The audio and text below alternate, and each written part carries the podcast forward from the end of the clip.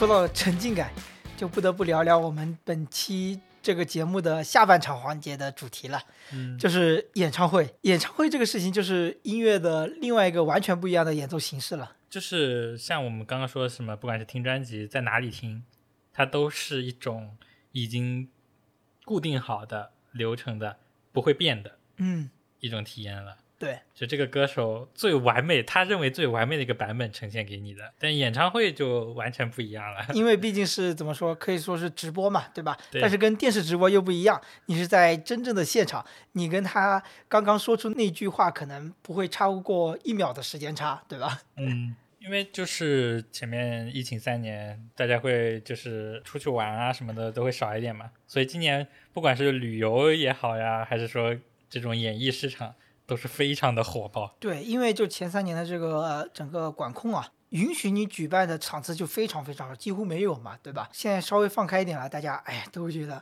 演唱会是个好久没见过的东西了，要去玩一玩，参与参与。哎憋太久了，对对对三十二场演唱会。哎，话说杨坤的三十二场演唱会，你有印象他办了多少场？谁知道呢？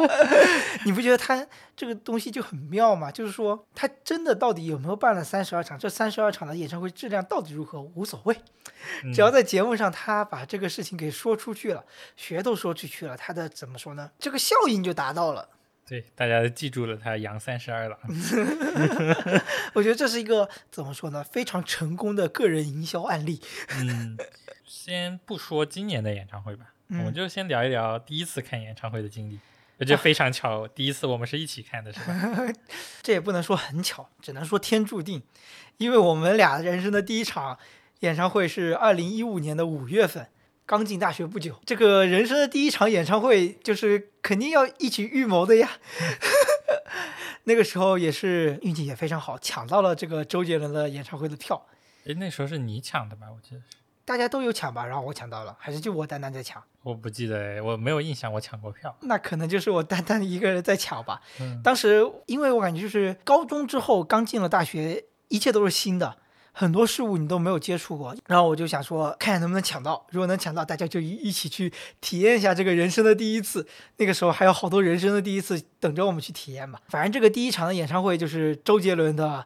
二零一五年在杭州黄龙体育中心举办的演唱会，当时会觉得，一方面是没听过演唱会，另外一方面他还是周杰伦，周杰伦小时候从小学一直怎么说呢，也一直听他的歌，到现在也没有付过费是吧？都是白嫖，想着还是要花点钱来体验一下，感受一下这个氛围。我印象很深刻，还是在老家的那台电脑上，在大麦网上的就是网页版去抢他这个票，抢了三张，好像是应该是四百八的三个人的票，因为我记得我们当时的座位还是比较远的。嗯，当时抢到我就觉得哦，好兴奋，好开心，而且居然是第一次在那种比较紧张的氛围里面抢到了这个票。前一次在那台电脑前那么紧张，还是查高考分数的时候。我现在就是那场演唱会唯一一个记得的画面是周杰伦返场的时候嗯，唱了一首《我要夏天》。说实话，我要夏天我都不知道怎么唱，是不是新歌啊？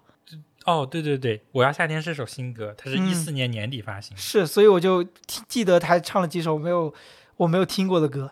然后我那场演唱会印象最深刻的，目前来说可能只有两首，一首是那个时候其实也已经有了点歌环节了，嗯一首是一个呃坐在看台最边上的一位女观众点的一首《风》，另外一首歌就是最后的大合唱的安可曲《七里香》。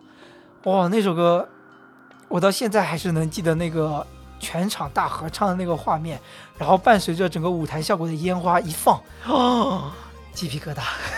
前奏一出来，我就觉得值了，这场体验值了。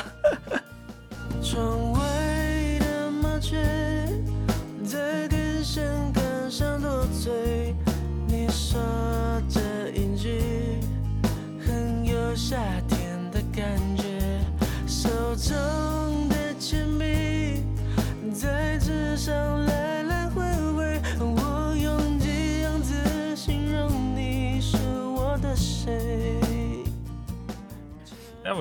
觉得周杰伦经典的歌实在太多了，所以就值了的瞬间太多了。我我其他的歌曲的印象都不是非常深刻了。嗯，对，印象是不深，因为他唱什么反正也是大家一起合唱，都是听边上的人唱歌。对，说到这个，我可能内心会有点愧疚，因为我在想，当时旁边人是不是都听着我在那喊？我现在回想起来，我有点愧疚，因为当时完全没有这个意识，你知道吗？嗯，没事，反正大家都在唱。因为这种，我发现这种歌手反而就是，你虽然说是听演唱会，但你是主要还是听个氛围。是，这也是没办法的事情。传唱度高了之后，大家就会忍不住、不自觉的就开始唱起来。是，呀，而且我不知道你还记不记得，就是我第一次去看演唱会，我才知道，哦，原来去看演唱会你是看不到歌手在哪的。山顶票是这样子的。我们那还不算山顶的商店，还是第二档、还是第三档。差不多了。然后我会发现，哦，原来还是只能看大屏幕，嗯，就大概只能看到肢体动作，看不看不清脸。就是还你你要认出来哪个是他，你还要找一会儿呢。何时才能毫不心疼的买上那场票呢？那场票也很尴尬，就是他分配的座位也不一定好，因为现在演唱会都不是选座的。然后就要聊聊选票的这个事情了。刚好端午节的时候，我们去看了武汉的五月天的演唱会。嗯，至于为什么没有在杭州看呢？那众所周知的原因，那肯定是因为没有买到票。没有抢到票。我跟你说，我感觉就是抢五月天杭州场这个票的这个事情啊，简直就是万人空巷。嗯，因为我几乎感觉身边所有的朋友都在抢，然后抢，无论是抢得到还是抢不到，他们都会发朋友圈。感觉五月天也不是五月天了，在杭州什么东西都要抢，这个话剧啊、演唱会呀、哎，但是我觉得五月天的程度还是不一样的，那那那是那就是话题度，就是大家都在聊这个事情，你知道吗？那是真的顶流。就是你比如说，你有好多个朋友的群，每个群可能都会有这么一个人转发一下这个抢票攻略啊，大家要提前做哪些准备，要有哪些操作，在哪些平台上抢，然后几点几分开始抢。然后这个同样的信息，你可以在好几个群里面看到。因为我感觉就是传唱度有的，然后又好歌很多的歌手其实不多，像周杰伦算一个，五月天、林俊杰，王王力宏可能也算是的、哦，对，啊王力宏也是，这这这段时间要安静一会儿，王力宏应该也算，因为我们这边呢，主要还是没有这些粤语区的歌手，对对对我们他的这个市场面向我们可能还比较少嘛。而且我们生的年代，像是一些比较老一老派一点的歌手，也听的也没有那么多。对像张学友听的也没有那么多。嗯，虽然就是知名度比较广的，肯定大家都会嘛。对，稍微小众一点我们真的听他歌可能也比较少嘛，对对对，就专门听他歌也很少，所以五月天绝对是顶流。抢不到呀。哎说起这个，我们聊聊这个抢票的过程是真的难呀。我们当时的想法是这样子的：只要是杭州周边的都可以抢，五小时以内的，嗯，就是高铁、飞机五小时以内的都可以买。你们这个策略其实是挺好的。嗯，大家都是这样卖的呀，所以武汉其实有很多外地人去，我哦感觉。但我、我们当时想的就反正就还是盯着杭州，其他地城市都没有想。说实话，就是也没有那么想去听。嗯，对，就是他不是那种我说我是死粉，我爱了五月天那么多年，然后我一定要去听他演唱会。那如果是这种死粉，也不一定要等到杭州场才去听了。对啊，像这种什么北京、沈阳都可以抢。是的是的像我们还是像武汉，我都觉得有点远。其实当时想的是，如果有像上海最最远，我觉得最远到无锡，嗯，当时是这么想的。因为我就感觉我们这种参与抢票性质有点凑热闹。啊，对哎抢到了五月天嘛，反正大家也都知道，然后去听听，肯定感觉也不错。他们的歌也能哼着合唱几句吧，对吧？不至于说到了那天贼尴尬，他唱啥咱咱都不知道，咱都没听过，那种感觉是贼尴尬的嘛。而且氛围应该也会很嗨，就想着可以去抢着试试，但是真没想到那么难抢。嗯，虽然说杭州的这次是实名制了，不会说有很多的黄牛啊去用那种机器外挂去抢票，啊，不是的，哦，不是吗？对，原来是黄牛。原来不是实名的时候，像纸质嗯票的时候，黄牛可以自己买票，或者直接从某些渠道拿到纸质票，哦，因为他不用刷身份证进场嘛。嗯，然后也不用刷脸进场。但现在就是黄牛就是代拍了，就把你的信息录过去，用脚本这种来代拍。哦，你之前不是用程序，那之前他们之前也会用程序，啊但是更简单。对现在变难了，现在就没有那种直接拿一张票说过来给你卖给你，现在变成了就是代拍这种。对，除此之外，我还知道有些朋友他可能也会写一些脚本，他也嗯可以自己在那抢。对，所以就比起当时我抢周杰伦的票的那个时候，我觉得真的是难很多。嗯，因为这次关注，像是之前开票之前，大麦上不是有一个想看的按钮嘛？嗯，我看好像是接近一百万人想，还是一百多万人。你可以想，杭州两场加起来最多六万人顶天了，这比考公务员还难。贼难抢这个东西。嗯，而且就是会有很多别的城市的人也会来抢杭州的嘛。我们那时候买票是在一个不太知名的软件叫分玩岛，嗯，你应该听过。我下载了这个，对，因为听说使用的人少一点。听说他抢票成功率高。嗯然后在那个大概演唱会开始前十天左右的时候，他在微博上发了个公告，说有异常的订单，然后就是那天一一个早上瞬间就炸锅了，因为他强制退票了，啊，就是他说有异常订单，然后把那些抢到票的人的票给退掉了。离谱。嗯，就是后面他说会公布理由，然后公布的理由是说每个人都是一样的嘛，他的订单参数里面少了一项，一个地址的 ID，然后说这些如果是呃正常抢的话是会有的，如果是脚本的话，他可能就没有。然后呢，他就擅自判定你为脚本了。嗯，像之前其实就像五月天是有那种粉丝团票，然后任意门那边之前也有做过这种处理，但他处理的是那种零秒创建的订单。嗯，像零秒创建订单，一看就是有问题的。会更合理一点。对，这这个理由我还是能，我觉得是可以接受的嘛。所以之前也没有闹出过很大的事情。但这个分完岛就是那些被退票的人都在微博底下留言，然后就是说，冤枉呀！对对对对，就是你肯，我觉得啊，我个人的感受是有人是会被是被冤枉的，嗯，但是也有一些黄牛在浑水摸鱼。嗯，舆论的趋势怎么倒我就怎么来。嗯，而且我觉得很离谱的是，他竟然是在微博上做处理，也没有私信、电话或者短信什么的，嗯，是在微博上，然后要那些被退票的人把他的订单号呀、什么截图啊发到评论里去，然后他在评论里去一一回复。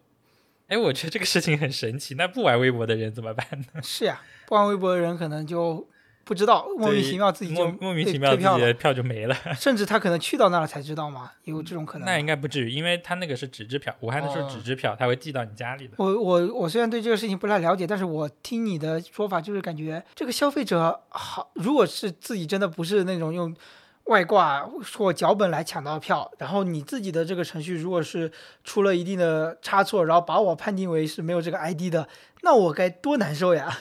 对，而且更难受的是，你发出去这个评论在底下会有人指责你是黄牛啊，嗯，因为他就是会有人相信，就是比较相信官方的解释嘛，然后就说你是黄牛，你还我就感觉这哎有点霸王条款，或者是说消费者的权益就很低了，就完全没有权益可言了。对啊，所以因为我对这个事情比较关注，是因为我突然想到一件事情：如果他把我判定为异常订单，嗯。我完全没有任何办法反驳，是的，就是因为有的呃有的人说法是说你要有录屏，但是谁抢票录屏啊？就很 很反人类，不可能说疯玩岛这个官方说。这难道说我注册账号的时候，你这个条款里说，嗯，你每个人买票的时候你要提前录屏，然后夹在那一行字里面，不可能嘛，对吧？就是录屏没有办法自证嘛，我顶多是有个聊天记录，就是因为是八月抢到票，然后他说他抢到了，然后我就说哇好厉害，因为我看到很多人就是也是在底下回复的图片也是这样子的，就跟我的反应差不多嘛，然后就说六六六，对吧？但就没办法证明你是自己抢的呀，嗯，而且就是有的粉丝比较狂热一点，粉丝会翻你的微博，然后说你的微博里面跟五月天内容相关的一条信息都没有，然后你不是一个粉丝，那你就是黄牛。这就很离谱了。哎，我觉得就是像我们这种路人去看演唱会，对吧？感觉这样子，如果按这个标准来看，啥都看不了。因为像就连我平常也经常看微博的人，就算我想去看五月天的演唱会，我也不会在微博转他的 相关内容，这种就很难成为证据啊。嗯，像我可能六七年没发过微博的，也看不到什么东西。哎，你一看就不是五月天粉丝，你不能看他的演唱会。所以这次这个事件确实还是蛮有争议的，对吧？嗯，而且到现在好像也没什么解决方案吧，嗯，也都还是在吃闷亏的阶段。好吃闷亏这个真的说的很很形容了。想一想就很难受，对吧？是已经开心了一个星期，然后发现票没了，而且你没有反驳的权利。对，没有地方可以反驳。对当时有人去找了那种消协之类的嘛，然后消协也是有回短信说对方公司也不和解，然后反正就一串不同意，类似于这种话，啊，好然后离谱啊！说请请到当地法院去起诉。是啊，就感觉你又玩游戏，然后你又当裁判。嗯，而且这个说实话，缺一个参数这个事情确实不能让大家信服。嗯，因为有的人确实能晒出自己的录屏，真有人录屏了。然后呢，也有人晒出了自己，呃，就是抢票的时间，大概是几分钟之后才抢到的。这样没有脚本，会在几分钟之后还能买到票。其实我觉得这样一件事情，它可能出于说，呃，想要避免这种外挂行为，然后来导致的不公平，对吧？但是这个评判标准又不够透明，导致有些人可能又会成为冤魂。对，而且会有很多冲突的现象嘛。就像没抢到票的人，肯定希望被推推的票越多越好，因为他还有后面开票再重新抢的机会。嗯，但是呢，你要想想，万一你是被退票那个人，也很难受。是呀，这种就 而且他还是怎么说呢？因为是纸质票计票的这种，所以你出了票之后没有那个座位号啊、二维码那些东西，就大家可能已经准备好，就是买好去武汉的车票，订好酒店，因为离开场也就十天了嘛。然后结果去不了，嗯，结果票没了。其实这个事情，我觉得最根本的来说，还是所有人其实都希望一个公平，对，对吧？嗯，那以前可能有黄牛这样子的一个形式在，就会导致本该可能很多人都可以抢到的票，但是呢，他们可能会要加价才能买到，对吧？嗯像名场面就是陈奕迅的演唱会说，哇，你这个前排的票。要八千块，那我不如去当黄牛了，我还开什么演唱会是吧？这这种感觉，但是呢，这种事情会造成很恶劣的影响。之前我们也有聊过，外面的人在场外人想听演唱会买不到票，不想买加价的票，里面场地还有空着的，嗯导致怎么说呢？我觉得是双输，对吧？只有黄牛黄牛盈利了这这么一种感觉，所以我就觉得，呃，主办方就是这种售票平台，可能也出于这么一个想要公平的目的，做出了这一次的一个行为，但是呢，可能说整个决策的机制没有那么好，我觉得对，主要是给出的证据不能让人信服。是，的，是的。嗯，在所以说，我们其实还要主要再聊聊这个黄牛这件事情。嗯，虽然有些人的说法可能是说倒买倒卖做生意嘛不寒碜，但是我总觉得总觉得哪里有点不对劲，就觉得因为这是刚刚说的公平的事情，嗯，就是你跟黄牛是不是平等竞争的？黄牛可能在开票之前就已经拿到票了，跟你不是一个等级的。对，我觉得是不是这样子？就是说这件事情，比如说卖票前，我们就先说好，哎，大家大家这里要卖票了，有那么一部分票你是抢不到的，先做好心理准备，你能抢的只有那一个池子，然后这个池子呢，黄牛是动都不会来动的，好像也可以接受一点。不太可能，所以说我们不接受的反而是这种暗箱操作，对吧？嗯，是我们我们不接受的是这种不公开的渠道，但是其实说实话，从小到大的各种演唱会，我们都知道，演唱会就是有送票的。嗯嗯有些票就是在不公开的情况下，就是会送出去的，对吧？嗯嗯。说说到这个送票的事情，就是杭州不是强实名嘛，所以会有邀请函。我记得是规定邀请函不能超过三成嘛，但其实三成的座位也很离谱了，是啊，对吧？杭这州这个，因为强实名邀请函这个东西就价格就比那种纸质票更高，嗯，就是更离谱。所以你觉得强实名这件事情，就是又要刷身份证又要刷脸，对黄黄牛有用吗？就是我觉得这件事情，就是首先强实名和强刷脸这件事情，可能又是另外一个话题。嗯 今天就先不聊，我们就假假定大家都愿意这件事情吧，愿意就是让他录取我们的身份证或者是面面容。那其实我是觉得黄牛他想要卖票，他还是有办法，对吧？像你说的，之前你还可以代抢，他还是有渠道可以做。但是我觉得，因为我觉得社会上有很多的措施都是让你看起来觉得公平，有时候他的措施的作用不在于说。真正达到公平，而是让大家都觉得公平，那可能他的目的就达到了。就是真正有没有用，说实话，我们是没有，我们是无法看清的。我感觉就是它能遏制一些所谓的路人牛，就是、嗯、也想来掺一脚的那种。对对对，可能就抢一个，但是也不去，然后到时候想着加价几百块钱赚个几百块钱，然后难道是黄牛行业的优胜劣汰？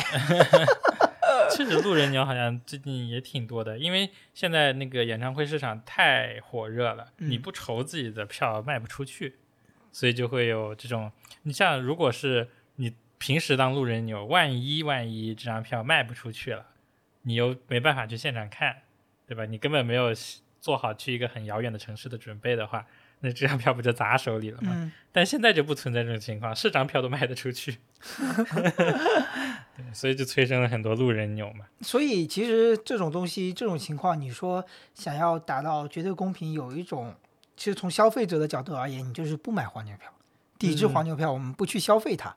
是的，最近五月天演唱会就是有这种抵制黄牛嘛，所以很多人就直接去场外看，也不进场，然后不买黄牛票。场外蹦迪，对，我觉得场外见，我觉得挺好的，不买黄牛票。是的。嗯，但是哎，总是有人会买的。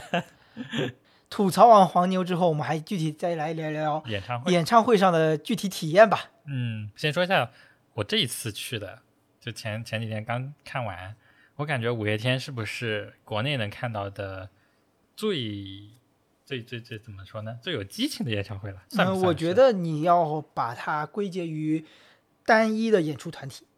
嗯，如果你要类比到音乐音节，乐节对音乐节就完全不一样了，就完全另外一个概念了。对，就是就是限定在演唱这音乐节不一样，就是它一个乐队只要有一两首成名的歌，嗯，它只反正也只能表演十五分钟嘛，差不多吧，十五到三盘嘛，对对对，就是大家都听过那些歌，然后耳熟能详的，你有那么两三首拿得出手的就可以了。嗯，然后但是演唱会不一样，你要唱两三三个小时、两个小时的，你至少怎么说得有二三十首大家比较熟知的歌，然后有那么十首大家能一起合唱的歌吧，这个最少的，我觉得起码的。你像有能达到这个标准的歌手，其实没有那么多，嗯，而且能五月天可以，我觉得可以定位于一个摇滚乐队，广义上的摇滚乐队。对，虽然可能摇有滚不有承不承认他，对，有的人流行也不承认他。对，有的人可能不不觉得他是摇滚乐队，但对是我觉得他算是吧，嗯，嗯，所以他是还是比较燃，然后比较能大家一起嗨起来的一个乐队，是很不容易的。像之前听周杰伦，那个时候周杰伦还没有还可以的时候啊，也没有像现在这么嗨的，五月嗯天这么嗨。哦，我不知道五月天具体是什么样的情况，你可以说一两个场景。嗯，因为我记得是我我们当时听周杰伦演唱会，反正全程几乎都是坐坐着的。对我们这个看台这部分站的人可能是比较少的。对，就是五月天这个事情确实，就要不要站这件事情，嗯，在网上也是争争你当时的一个。场景氛围是什么样的？我们坐的那个区域，就是五月天一出来，就一登场，我前面那两个人就站起来了。这么离谱？呃，对啊，就第唱唱出第一句的时候，直接就站起来开始了，呃，很神奇。那你就看不见了。嗯，呃第一首歌是派对动物吗？还是什么？反正也就很嗨啊，直接就开始嗨了，然后大家全场就开始陆陆续续有人站起来就开始了。嗯对啊，就我我觉得我之前对演唱会，我看一些视频也好，或者我们之前看周杰伦也好，都没有站起来，是，就就是只有那种没有座位的演唱会会。音乐节、演唱会这种嗯没有座位的，大家会站站在一起蹦蹦蹦跳跳嘛。但是有座位的直接站起来确实少见，所以就会很就前面有的人还拿着荧光棒，然后就开始挥，然后点头，然后跳，很有趣的一个场景。哎，你说这个事情确实也挺难办的。嗯，难道是不是后续还分还区分那个全场站着的票和 现场坐着的票区分开来吗？内场内场确实是有摇滚区的说法。是呀，这种可能就比较好，但是你又不可能要求所有人都去买高价票嘛，对吧？对呀、所以就是之前确实有这个冲突嘛，就是有的人是路人，想要来听一听，就会被一些呃所谓粉丝吧去攻击他，说，而且每一场出来好像都会有人发说自己不那个地方不嗨，每一场都是。嗯然后有，但是呢，这个意见又不统一，因为有的人觉得不错，有的人觉得一点气氛都没有。然后像是我去看完之后，我觉得我们那边还挺有感觉的，但是也有人说一点都不嗨，对吧？这个每个人的体验都不一样。然后有的粉丝要求又很高，我觉得他们可能对乐队的要求都没有对观众的要求高。就是就是有一张图，我记得当时看的什么，就是开始唱的时候要站立，然后大家一起蹦蹦跳跳，然后唱到知足的时候要开闪光灯，然后唱到什么东西的时候要比武的手势，唱到干杯的时候要喝养乐多，我是去我是去参加考公了是吗？哎，反正贼多要求。然后我看的就很懵啊，我说看个演唱会还得做功课的吗？是啊，就确这个确实有点强人所难，也很难，几乎我觉得他是很难达到他自己真的想要的这种状态的。嗯，是，而且比较神奇的就是说，其实像我们以前看周杰伦演唱会，看完之后就看完了，第二天就自己去看别的事儿了。但是现在你看小红书这么火爆的一个一些平台，你能很快就看到别人的及时反应，对吧？你就知道别人怎么来看待看待这场演唱会。对，而且每一天都会有人对点歌不满意。这个我觉得真的是众口难调。对对对，都会点到自己不喜欢的歌，或者是想有自己喜欢的歌没有被点到，嗯，然后如果在别的场被点到了，就会评论羡慕羡慕，我感觉也很神奇。嗯，而且确实，哎，有些粉丝还蛮疯狂的，像是我们那天是第一天嘛，就有人会站在凳子上点歌的时候站在凳子上，然后我就刷到了第二天的时候，阿信就说我们不会点那些站在凳子上的人，大家不要站在凳子上。哎，你说像比如说那些观众觉得当场没有点点到了自己想听的歌，那你说他真的自己回去听又有 会有很大的差别吗？嗯，还是不一样。我觉得不一样点在于，就是点歌的时候，怎么说呢？有一种很亲近的弹唱的感觉。嗯，对，它不是那种很大的那种伴奏声，然后在在歌唱的感觉，有点像那种弹着吉他，要跟你慢慢的唱的那种感觉，有一点这种。有点类似于比如说，比如说啊，就是大一军训，然后有个男生说自己会吉他唱歌，然后上去给你演奏那种感觉是对吗？对对，是有一点这种感觉。我我觉得挺满足的，因为听到了《转眼》和《天使》两首歌。转眼走到了自转最终章，已浏览所有命运的风光，浑浊的瞳孔，风干的皮囊，也曾那般花样，最爱的相片，回去听一下，尤其看一下 MV，他们 MV 贼好看。当时还挺喜欢这首歌的。那一年的我，曾和你一样飞扬。说到这个粉丝和路人的冲突，我昨天的时候坐高铁回来，买了一本《三联生活周刊》看嘛。这一期的主题是讲游乐园，然后说游乐园带给人的感受为什么会那么的不一样嘛。里面有一个观点，当你进入游乐园的时候，尤其是一些主题乐园，而是对是主题乐园的时候，你的心态会从一个消费者变成一个参与者。就是比如说迪士尼乐园，在你进去之前，你肯定知道这些人物都是假的，都是人扮的。但是进去之后，那他们就是真的。只有你觉得他们是真的，那你才是真的沉浸在了这个童话世界当中。所以会有真的真的、假的真的、嗯，假的假的和真的假的，就比较复杂这个情况。就是你你要理解，当你变成一个参与者的时候，这个心态就会转变嘛。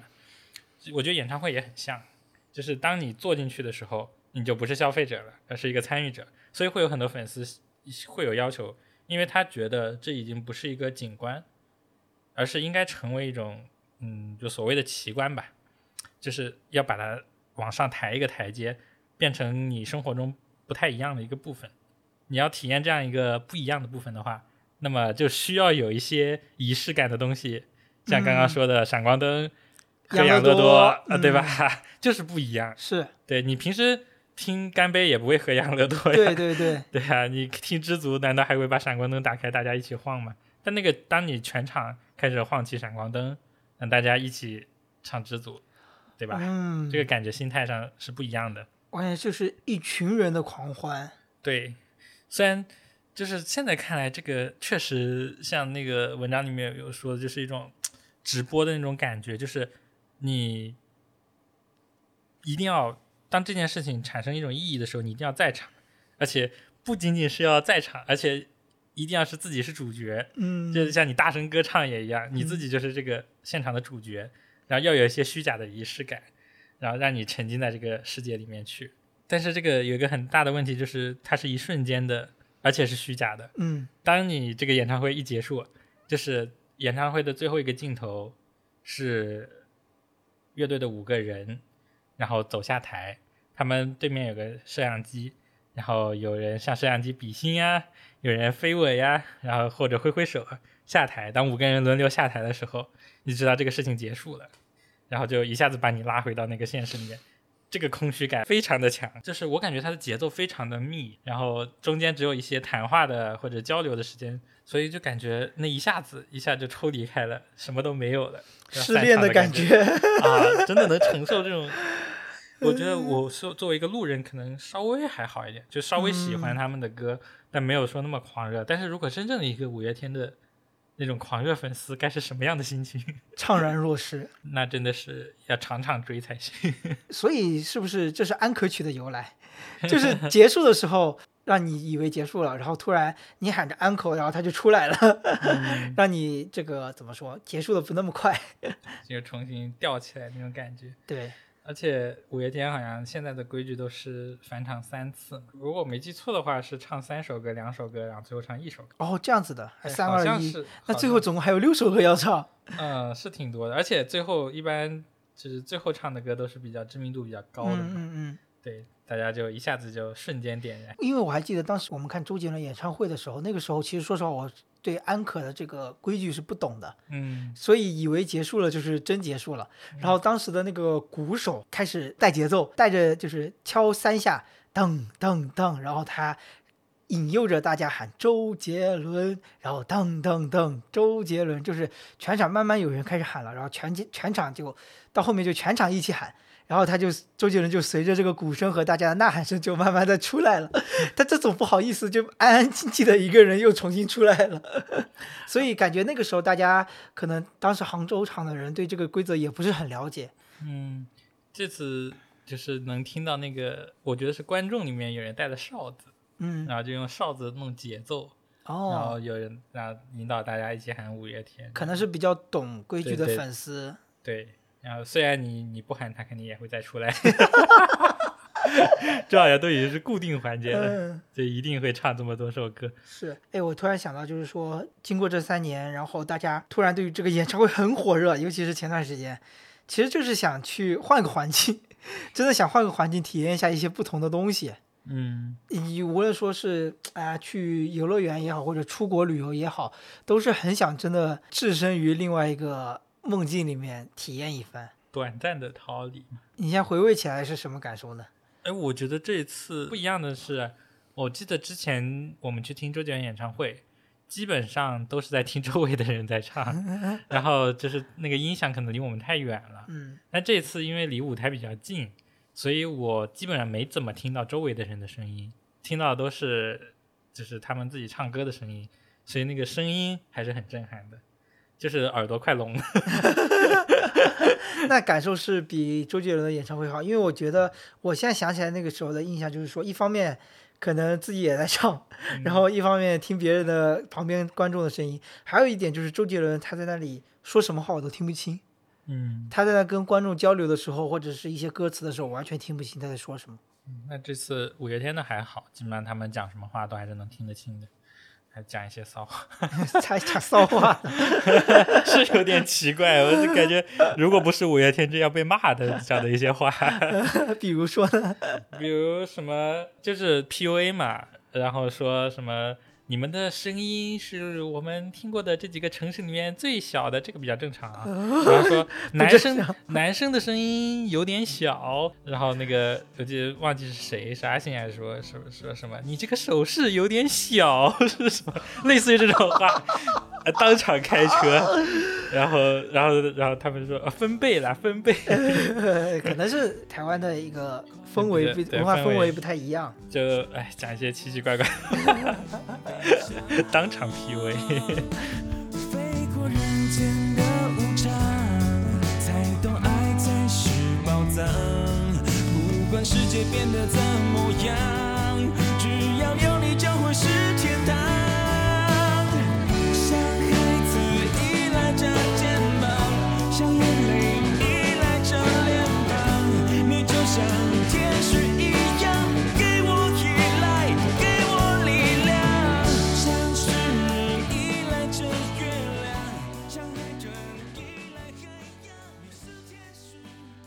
听完这场演唱会，是不是还想又想去听别人的演唱会了？已经准备好开始抢票了吗？是一个是张学友，你想去听吗？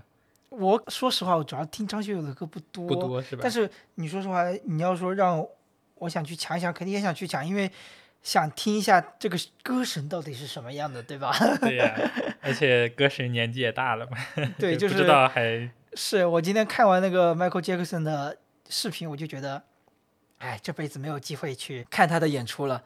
那真的有些人的演唱会就是看一场少一场。嗯，然后就是伍佰的演唱会，其实你说这两个我可能都还好，我个人比较想去看的是杨千嬅的，嗯，因为最近有听他的一些歌曲，会觉得哇，真的蛮好听的。就怕就是传唱度不够的话，因为对杨千，你比如说杨千嬅，她举办呃演唱会都可能是大湾区的一些地方，嗯，而且唱粤语歌，对对对，粤语歌就是你得平时得去听个，嗯你听得多，你去那边才会更有感觉嘛。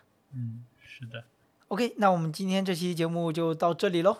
如果你们还有什么印象比较深刻的啊演唱会也好，或者是像我们之前聊过的电视剧 OST，或者是有趣的游戏音乐，都可以在留言区分享给我们。那我们下期再会，下期再会喽，拜拜但願用直覺本能去找住你。一想到心儀的你，從來沒有的力氣，突然注入漸遠伤悲。旁人从不赞同，